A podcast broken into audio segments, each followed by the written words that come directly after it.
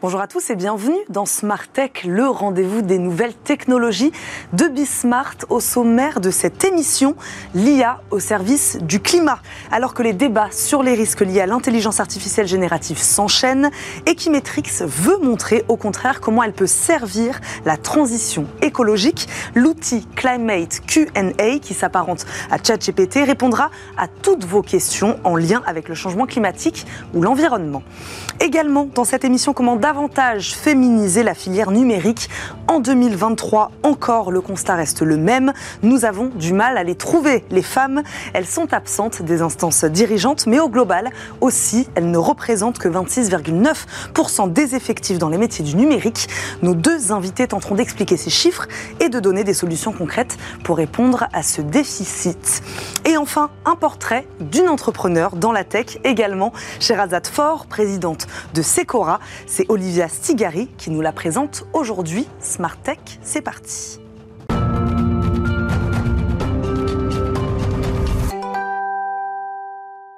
Informer le grand public sur le changement climatique en quelques clics, voilà l'ambition de Climate Q&A, un outil développé par Equimetrix, sorte de chat GPT des rapports du GIEC. Nous en parlons avec notre invité, il nous accompagne en visioconférence, Laurent Félix, le CEO d'Equimetrix. Bonjour.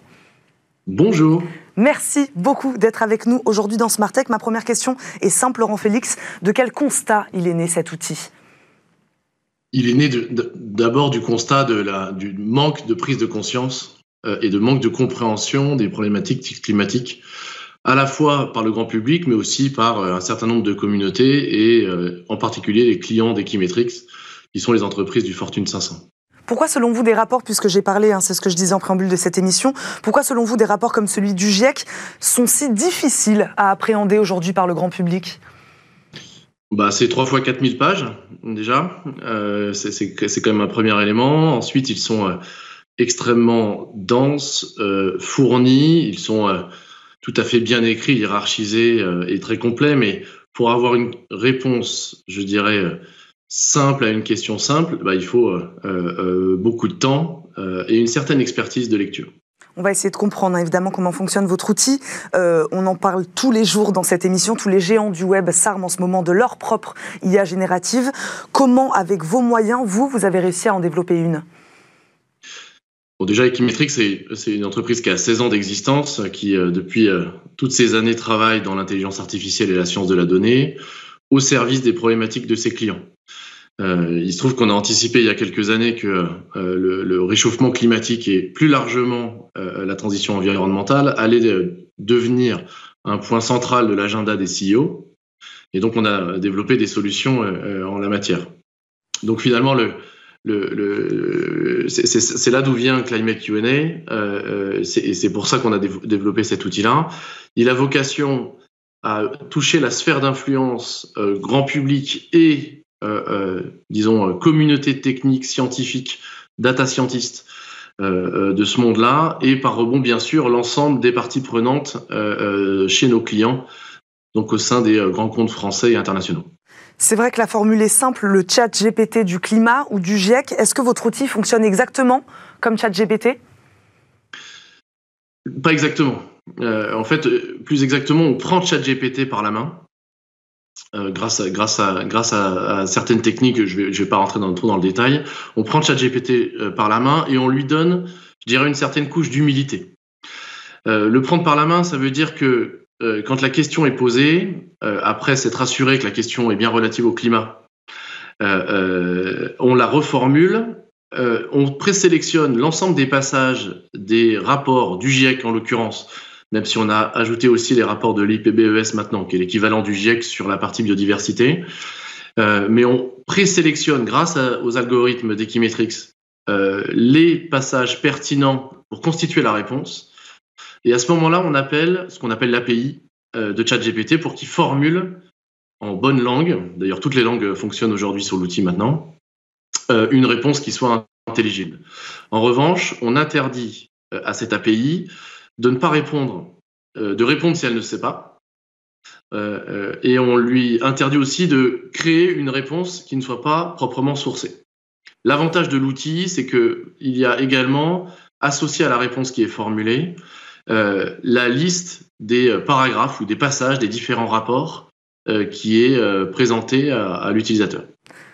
Oui, sourcer les réponses, c'est ce qu'on a pu en effet reprocher à, à, ChatGPT. Donc vous disiez, s'appuie sur euh, le rapport du GIEC et peut-être d'autres aussi rapports scientifiques, c'est ça? Oui. Oui, en fait, euh, la, magie de cet outil, et c'est pour ça que, les clients d'Equimetrix s'y intéressent, c'est qu'on peut euh, le faire sourcer les rapports qu'on veut, entre guillemets. Donc on peut aussi imaginer des applications diverses et variées internes aux entreprises, pourquoi pas.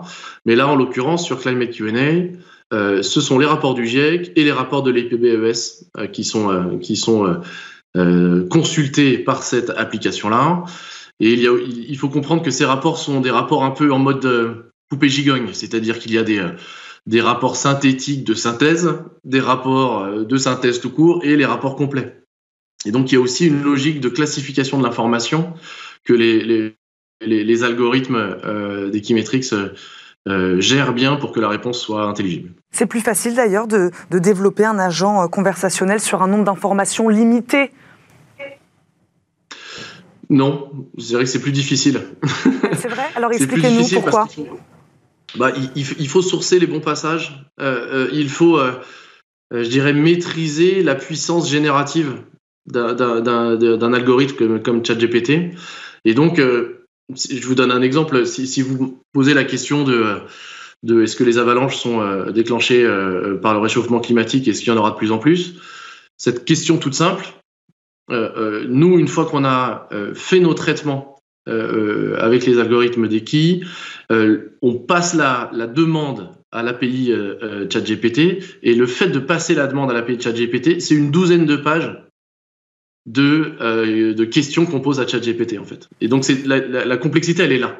Et après ChatGPT ne, ne fait que répondre à ma question qui est formulée sur euh, sur cette douzaine de pages, qui va donc euh, encore une fois sourcer les bons passages, reformuler la question, s'assurer de de ne pas aller chercher ailleurs, etc., etc.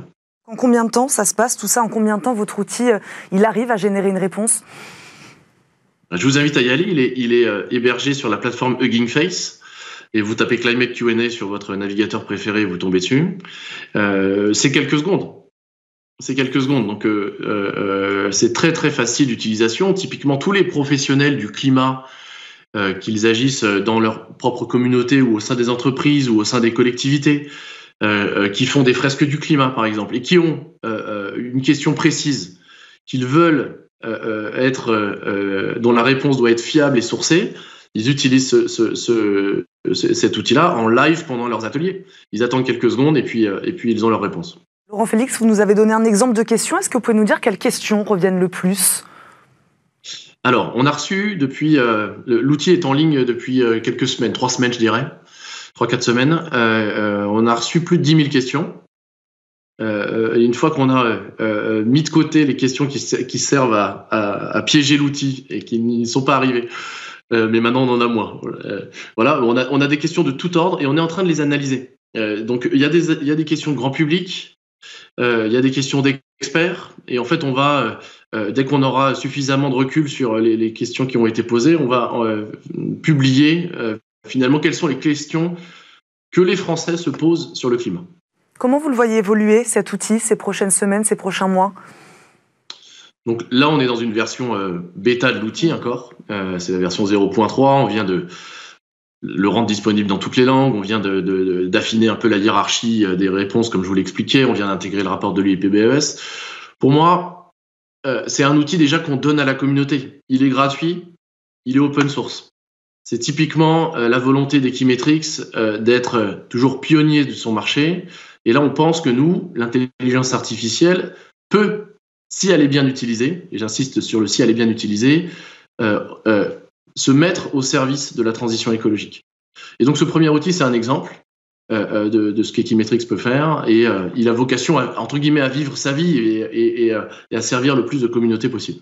Laurent Félix, je suis quand même obligé de vous poser la question puisque vous nous parlez en effet de placer cette intelligence artificielle au service de la transition euh, écologique. Euh, malgré tout, l'IA est une technologie qui pollue. Comment vous vous répondez à cet enjeu-là? Bah déjà, il faut, il faut bien maîtriser euh, les ordres de grandeur et savoir de quoi on parle. Quand on, quand on parle de notre outil Climate Q&A, le fait de faire une requête dessus, y compris l'appel qui est fait, comme je vous l'expliquais tout à l'heure, à ChatGPT, c'est l'équivalent de 5 requêtes Google. donc c'est trop, on, est bien d'accord. Et, pour bon, déjà le fait de savoir que c'est 5 requêtes Google, c'est c'est intéressant. Le fait de toutes les étapes qui sont qui consistent à préparer la réponse pour ChatGPT, c'est l'équivalent de deux requêtes Google. Donc, c'est trois requêtes Google pour faire l'appel à, ChatGPT. Donc, il y a des alternatives à ChatGPT et ce sera probablement dans une prochaine version de, de Climate où on va développer un modèle équivalent à ChatGPT. Il y en a déjà qui commencent à exister en open source sur le marché avec des, communautés très dynamiques et qui, vont être, qui va être bien moins énergivore que ChatGPT. Euh, la question, si je regarde Climate Q&A, finalement, c'est une requête, c'est l'équivalent de quelques mètres en voiture en termes d'émissions de CO2. Bien sûr, si on regarde ce, qui a, servi à entraîner ChatGPT, là, on est plus sur un, aller-retour Paris-New York. Mais aujourd'hui, dans l'utilisation quotidienne de, de l'outil Climate Q&A, on est sur des émissions qui sont relativement faibles, en tout cas maîtrisées. Et on espère bien que le bénéfice euh, apporté par l'outil, parce que c'est bien ça qu'il faut regarder dans, il faut regarder dans sa globalité, le bénéfice apporté par l'outil en termes de sensibilisation, euh, euh, lui, pour le coup, a un impact, je l'espère, qui est bien supérieur. Merci, merci beaucoup Laurent Félix d'avoir répondu à, nos questions, de nous avoir présenté cet outil aujourd'hui Climate Q&A au service donc du, euh, du, changement climatique, enfin au service de la transition écologique. Je rappelle, vous êtes CEO d'Equimetrix. Je crois que ça intéressait beaucoup de nos invités sur le plateau, votre outil. Merci beaucoup en tout cas d'avoir été avec nous. Entreprises tech face au défi de la féminisation et de la parité.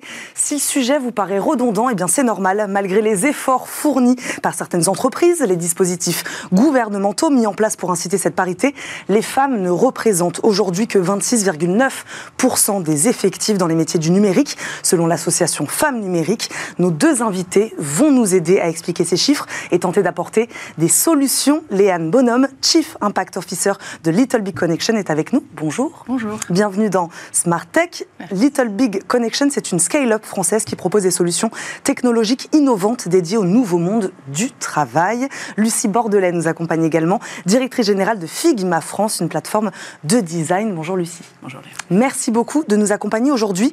Euh, mesdames, sur l'état des lieux, d'abord, qu'est-ce qui vous frappe le plus, Léane? Euh, et bien peut-être pour vous, euh, vous remettre un peu en contexte, nous, Little Big Connection, donc effectivement, comme vous l'avez mentionné, on, est euh, dans cet univers, donc on accompagne les grandes entreprises à travers un logiciel qui vient piloter donc toute la partie prestataire externe. Donc on a une communauté aussi d'environ 400 000 experts, donc freelance et consultants, qu'on met à disposition de, de nos entreprises. on a environ 300 talents répartis à travers 18 pays dans le monde. Je vous dis ça parce que notre perspective, elle est mondiale. Mm. C'est-à-dire qu'aujourd'hui, le constat le plus fort qu'on a, c'est que cette tendance-là, elle n'est pas que française pour moi.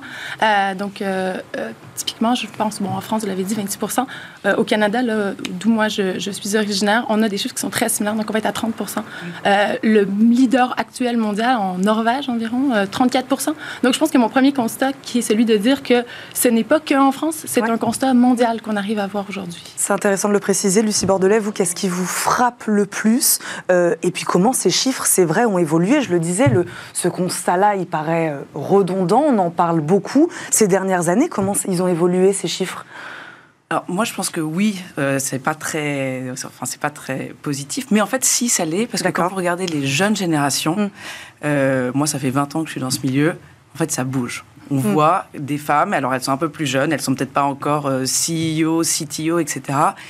Mais je pense que les, les, choses bougent peut-être moins dans l'environnement de la tech dure, c'est-à-dire ce qu'on appelle les ingénieurs, les développeurs, etc. Mais il y a beaucoup de choses sur lesquelles ça bouge. Par exemple, moi, on adresse nous les designers, les designers mm. web. Les chiffres sont un peu sont ah meilleurs. ils sont bien meilleurs parce que c'est un métier qui n'existait pas il y a 10 ans. Il y a 10 ans, 15 ans, grosso modo, mm. c'était les ingénieurs qui faisaient les interfaces digitales pas si vous vous souvenez, les sites internet il y a 10 ans, c'était super moche. On a dit c'est très très bien, messieurs. On va peut-être prendre des gens qui vont faire des belles interfaces et qui vont regarder finalement comment prendre de l'ergonomie à tout ça. Euh, dans ce métier-là, mm. qui est un métier jeune, qui est moins tech, où il y a beaucoup de reconversions, beaucoup de premiers entrants, etc., on est à 50-50.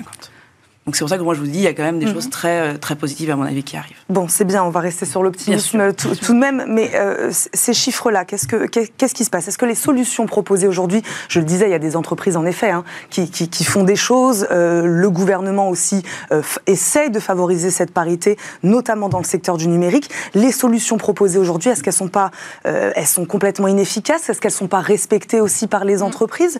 Comment on explique quand même ces 26,9% pour moi, il y a un élément aussi qui est assez important, c'est que... Pas respecter, pas encourager, voilà. Comment on explique ça?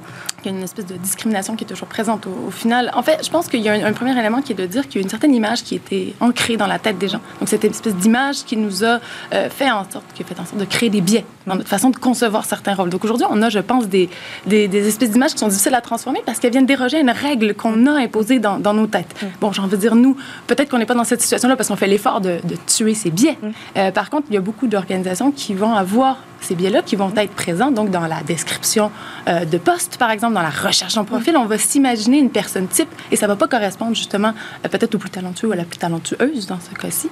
Euh, donc, je pense que pour ça, il y a, ce biais à, casser. Et on, en parlait tout à l'heure justement de dire que ben, c'est peut-être d'avoir des, rôles modèles qui viennent doucement diminuer ces biais et qui nous amènent à, parler de, Oui, parce que là, vous parliez du côté des entreprises, du côté des, candidats, candidates. Mm. le fait aussi d'être peut-être sous-représenté peut finalement décourager aussi. Ça peut être un cercle vicieux. Lucie euh, Complètement. Moi, je pense qu'effectivement, le gouvernement peut faire plein de choses, mm. mais à la fin, le gouvernement emploie certes des gens, mais peut-être pas les gens dans la tech. Mm. Euh, donc, c'est les entreprises qui doivent faire des choses. Mm. Euh, et vous parliez du recrutement. Je pense que le recrutement, c'est un moment absolument clé qui fait que, bah oui, on est là pour recruter quelqu'un, mais c'est aussi le candidat qui doit vous choisir. Mm. Et donc il faut que les femmes choisissent la tech plutôt que euh, autre chose. Euh, et donc il y a des choses très simples qu'on peut mettre en place quand mm. on fait du recrutement et qu'on veut que ce soit un recrutement qui pousse à la parité ou en tout cas que tout le monde soit représenté parce qu'on parle effectivement des femmes. Il y a aussi plein d'autres sujets de représentativité de minorités qui mm. sont euh, complètement dans la même veine. donc par exemple, nous ce qu'on fait, on s'assure que le pipeline d'entrée soit relativement divers. Mm. On n'arrivera pas toujours à la parité dans le pipeline d'entrée, mais si vous avez un poste pour lequel vous recrutez et qu'on arrive, on dit j'ai trois types blancs super, mm. je dis bah, écoutez c'est super, on ne commence pas. Mm. vous me trouvez quelqu'un d'autre à mettre et donc que le meilleur gagne évidemment, mais qu'on commence déjà sur un pilier d'égalité. Donc ça c'est un truc que nous on fait. Euh, la deuxième chose c'est qui vous mettez dans les panels. La même chose. Si moi j'arrive pour me présenter un job et je rencontre cinq personnes qui ont toutes le même profil et qui n'est pas le mien, bah, je ne vais pas forcément me sentir super à l'aise. Euh, il y a ça. Les questions que vous posez, est-ce qu'on pose toutes les mêmes questions aux mêmes candidats ou est-ce qu'on laisse les intervieweurs poser des questions euh, qui ne sont pas les mêmes? Donc nous, on a par exemple mm. vraiment des questions cadrées. Et quelles sont les questions qu'on pose Chez Figma, moi, moi j'ai passé sept entretiens pour Figma et à la fin, je disais, mais j'ai passé sept entretiens de culture. Mm. En fait, on ne m'a posé que des questions de culture. il y a quelques questions techniques, mais eh ben, quand vous faites ça, vous créez une adhésion mm. entre le candidat et la boîte qui est très fort. Et donc, dites-vous toujours, je recrute. En fait, je dois donner envie. Mm. Si je veux recruter des femmes, je dois donner envie aux femmes. Effectivement, qui je mets dans le panel mm. Quelles questions je pose et, ouais, et poser que des questions techniques, ça va faire sortir certains types de profils qui ne sont pas forcément ceux que vous cherchez. Le recrutement, c'est la clé, oui, déjà Nous, on est assez alignés, effectivement. On s'assure, typiquement, j'aimais beaucoup l'exemple, on fait la même chose au niveau du recrutement, c'est-à-dire d'avoir au moins une femme présente mm. dans le processus d'entretien. Mm. Donc, un candidat ou une candidate qui va se présenter chez nous va nécessairement voir à la fois des hommes, mais aussi des femmes.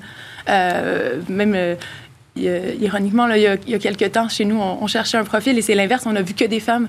Et elle, me dit, bon, je dois aussi lui présenter des hommes. Euh, on doit aussi, parce que là, on a tellement mis de l'avant la parité qu'à un certain moment, c'était l'inverse. Mais de façon anecdotique, mais de façon générale, effectivement, on s'assure que dès le processus d'entretien, euh, il puisse y avoir une certaine visibilité. Et effectivement, non seulement de, euh, je pense, présenter les questions qui sont différentes, mais aussi des avantages qu'on peut avoir au sein de l'entreprise. On doit venir présenter des choses qu'on est capable de faire qui sont peut-être un peu différentes. La façon dont on aborde... On n'attire pas une femme de la même manière qu'on Mais non, exactement. Exactement. Et par contre, il y a certains hommes qui vont apprécier justement qu'on ait cette, mm. cette, ce, ton parfois un peu différent aussi dans le processus. Mais quand on vous écoute toutes les deux, on a l'impression qu'on ne manque pas de candidates.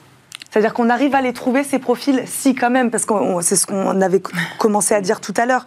Euh, on parle beaucoup aussi souvent d'autocensure de, la part des femmes, euh, avoir du mal, elles ont du mal à se lancer dans ce métier-là, peut-être par manque aussi de rôle modèle, c'est ce, que, ce que vous disiez. Il y a des blocages encore ressentis à l'idée de se lancer dans cette filière du, du numérique. Euh, alors, moi, je, recrute une population très jeune, pour le mm. coup.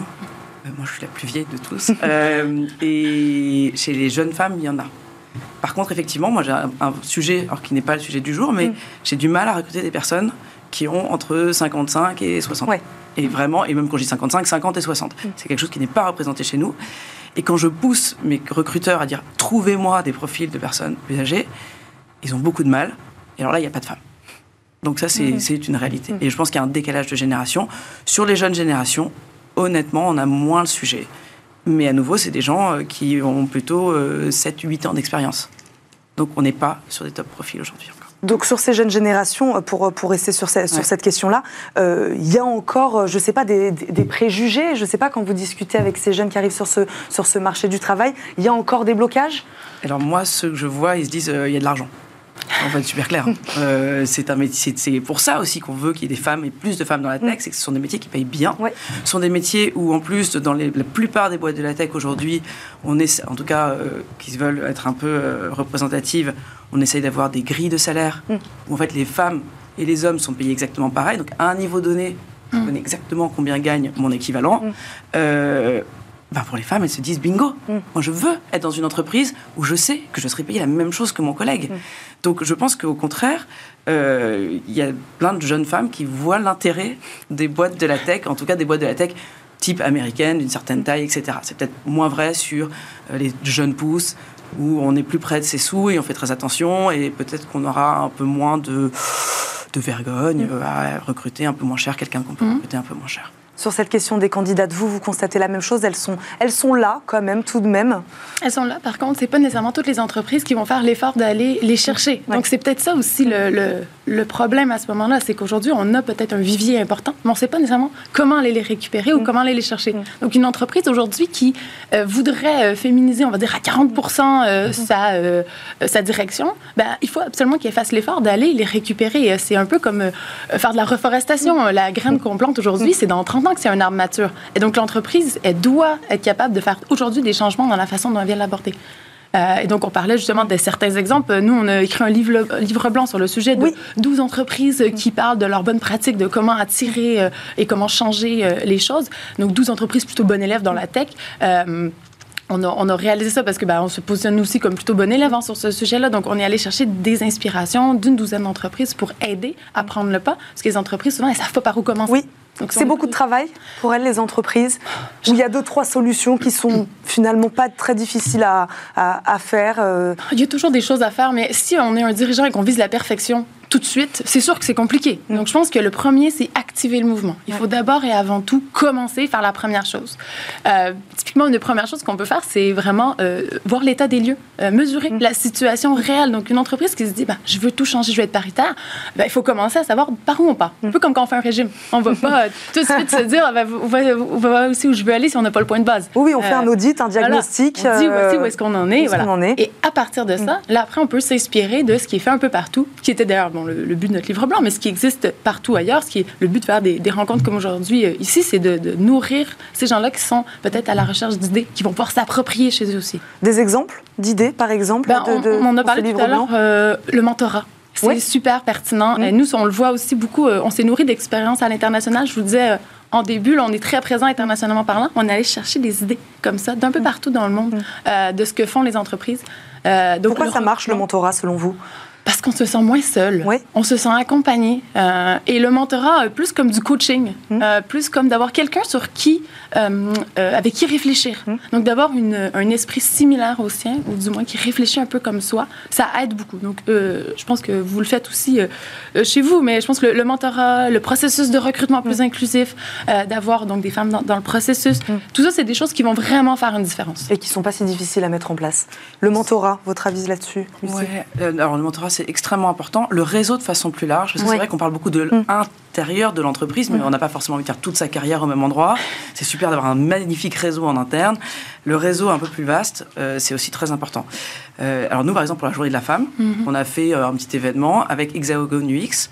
Hexagon UX, c'est une association de femmes dans le design de l'expérience, donc UX, qui fait du mentorat et qui donc a des... Et c'est pas des mentorats très longs, c'est on fait des sessions de six mois. Mm. On prend des femmes qui sont en position de pouvoir, des jeunes femmes qui arrivent sur le marché et qu'on fait, on met en paire et après ça, on se retrouve tout ensemble mm. régulièrement pour discuter, etc. Et donc ça veut dire que ça fait une entrée dans le monde du travail qui est avec les yeux vers le ciel. Quoi. Et c'est vachement important. C'est vachement important d'arriver quelque part en disant où est-ce que je peux aller et pas se dire bah, je peux aller euh, bah, voir ce qu'on voit dans son entreprise. Parce que parfois, ce qu'on voit dans son entreprise n'est pas parfaitement euh, excitant et ça n'est pas représentatif de tout.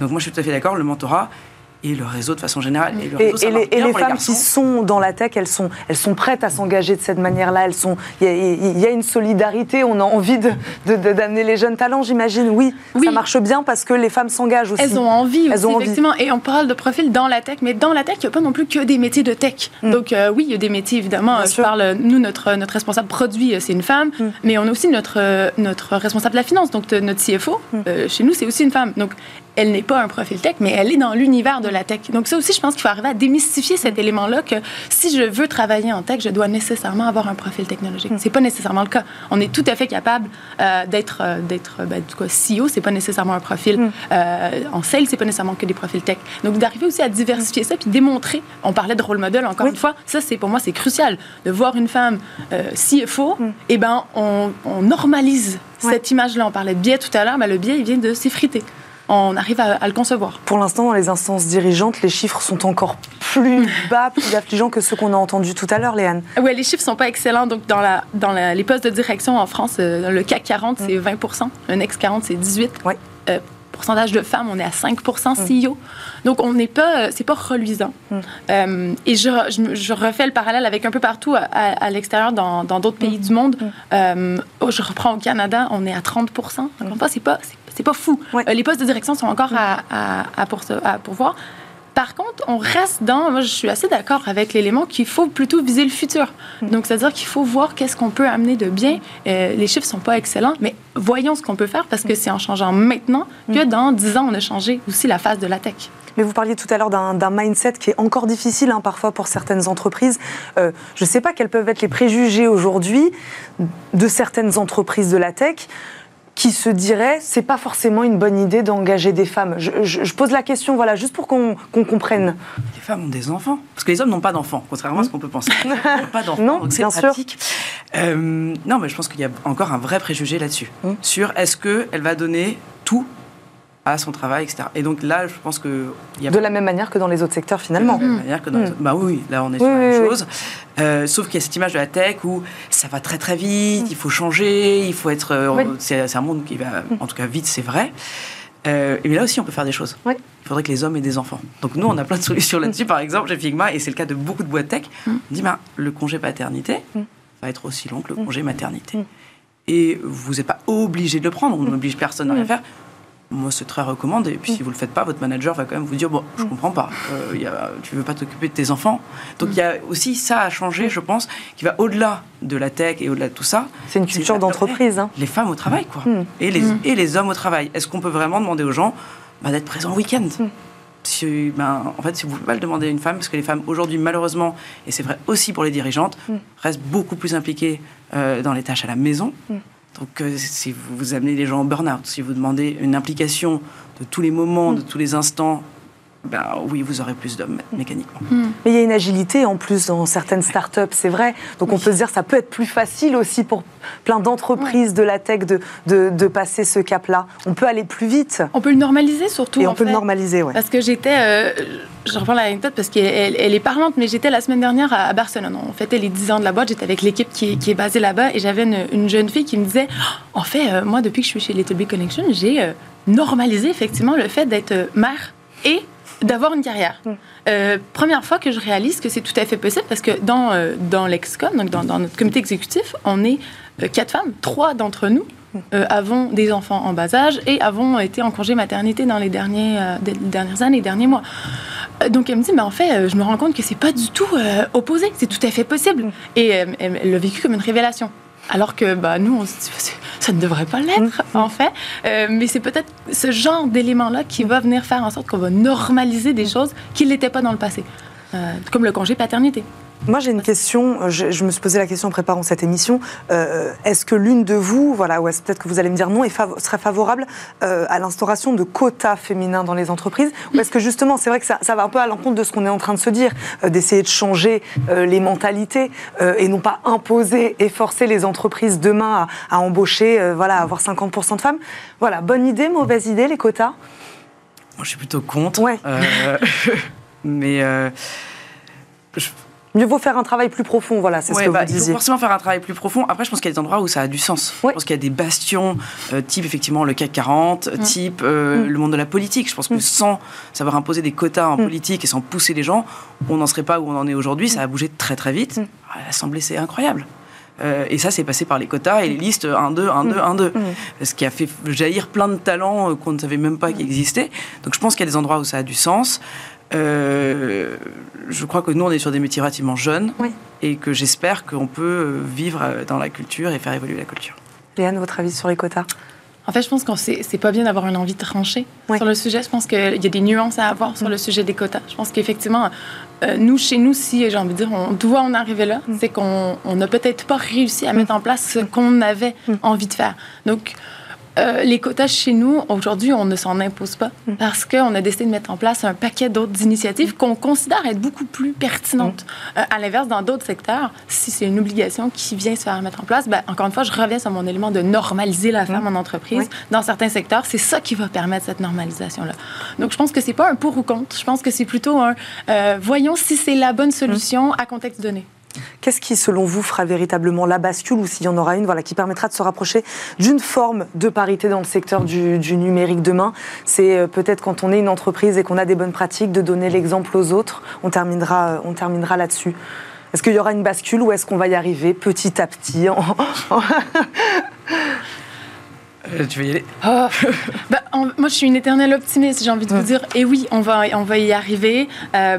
Comment, quand, euh, ça va dépendre aussi du niveau d'implication des gens. Je pense mm. que de continuer à porter ce message, mm. euh, l'introduction dit c'est un sujet un peu redondant. Non, c'est pas redondant. Euh, on en parle beaucoup, mais parce que ça, ça apporte aussi beaucoup aux entreprises d'arriver à se diversifier. Donc, le combat, c'est qui n'est pas nécessairement un combat, mais qui est plutôt un, changement, une transformation pour aussi un, un, bien commun beaucoup plus large. Donc, moi, euh, j'ai envie de vous dire oui, on va voir un changement. Et vous êtes toutes les deux optimistes, c'est super. Merci beaucoup à toutes les deux d'avoir répondu à nos questions aujourd'hui dans Smart Tech.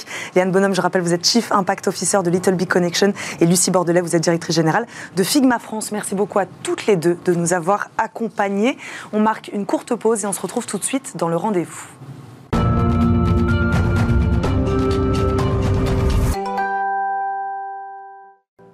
C'est parti pour le rendez-vous avec elle. Olivia Strigari, cofondatrice des Informels, nous accompagne en visioconférence. On la connaît bien dans Smart Tech. Bonjour Olivia. Bonjour Eva. Merci beaucoup de nous accompagner aujourd'hui. Vous êtes venue nous parler de Sherazade Fort, présidente de Coninov, une entreprise spécialisée, je le disais, dans les services dédiés à la santé. L'application, euh, elle s'appelle Secora. Voilà, pourquoi vous avez pensé à elle? Pourquoi c'est elle que vous avez voulu nous présenter aujourd'hui, Olivia?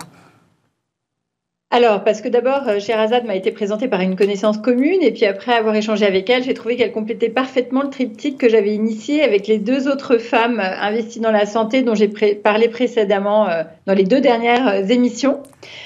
Et son parcours aussi est assez, assez inouï, puisqu'avant d'arriver dans l'entrepreneuriat et dans la santé, elle a eu une très longue période de carrière dans d'autres industries, notamment dans la téléphonie mobile.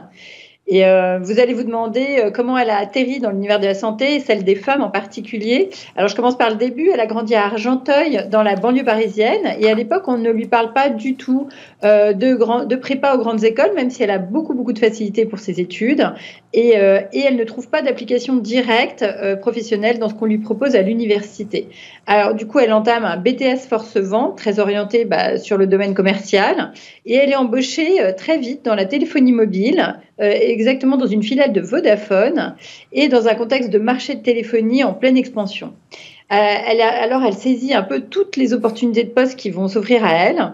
Elle y entre comme conseillère clientèle. Et puis, lorsque le marché du mobile explose, euh, on est vers 2005-2006, Euh, le marché est vraiment en pleine croissance. Vodafone devient Coriolis et elle gravit les échelons et sert en sorte d'avant-poste pour tous les déploiements euh, qui vont euh, s'ouvrir avec la téléphonie, mobile, notamment tout ce qui touche à la relation client, le marché de B2B, puisqu'il faut équiper de nombreuses entreprises en téléphonie mobile et, et créer des flottes de mobilité dans les entreprises, le marché VIP avec les entrepreneurs, les grands PDG et les grands comptes.